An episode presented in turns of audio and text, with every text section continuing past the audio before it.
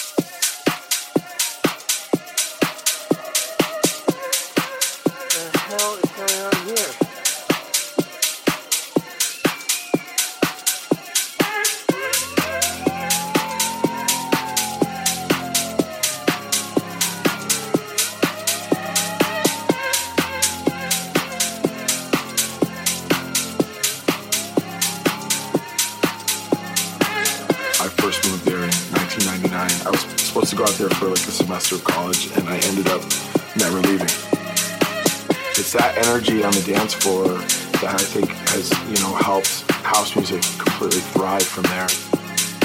There's definitely like the leftover hippie vibes from the 60s and 70s, I think.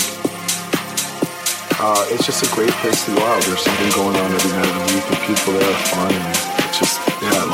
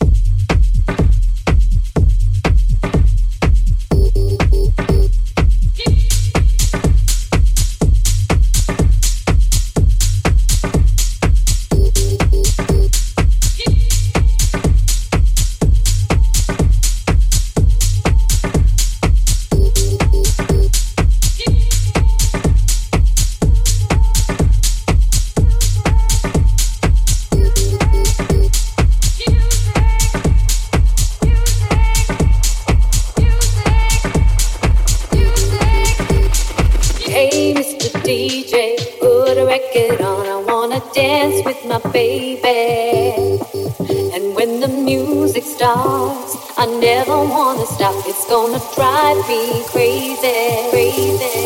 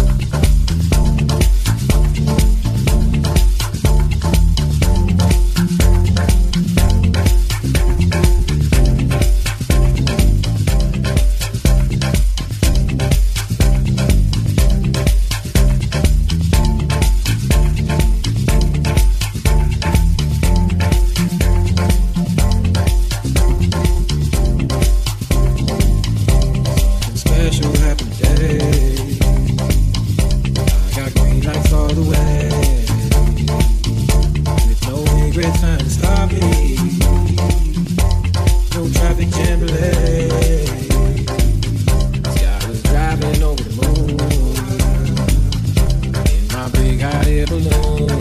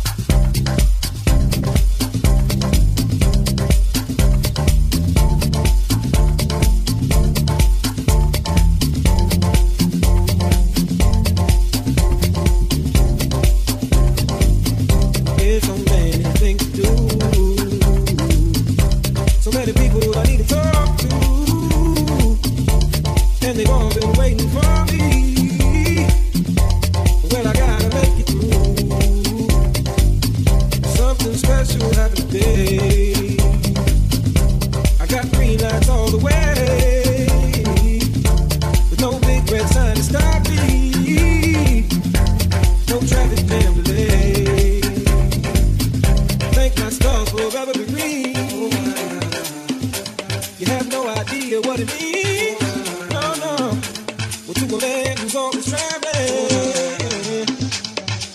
the things that I. I don't know what's next to come. Not sure if anything that I've done really makes that much difference. Well, I hope it has some. Something special happened today. I got daylights all the way.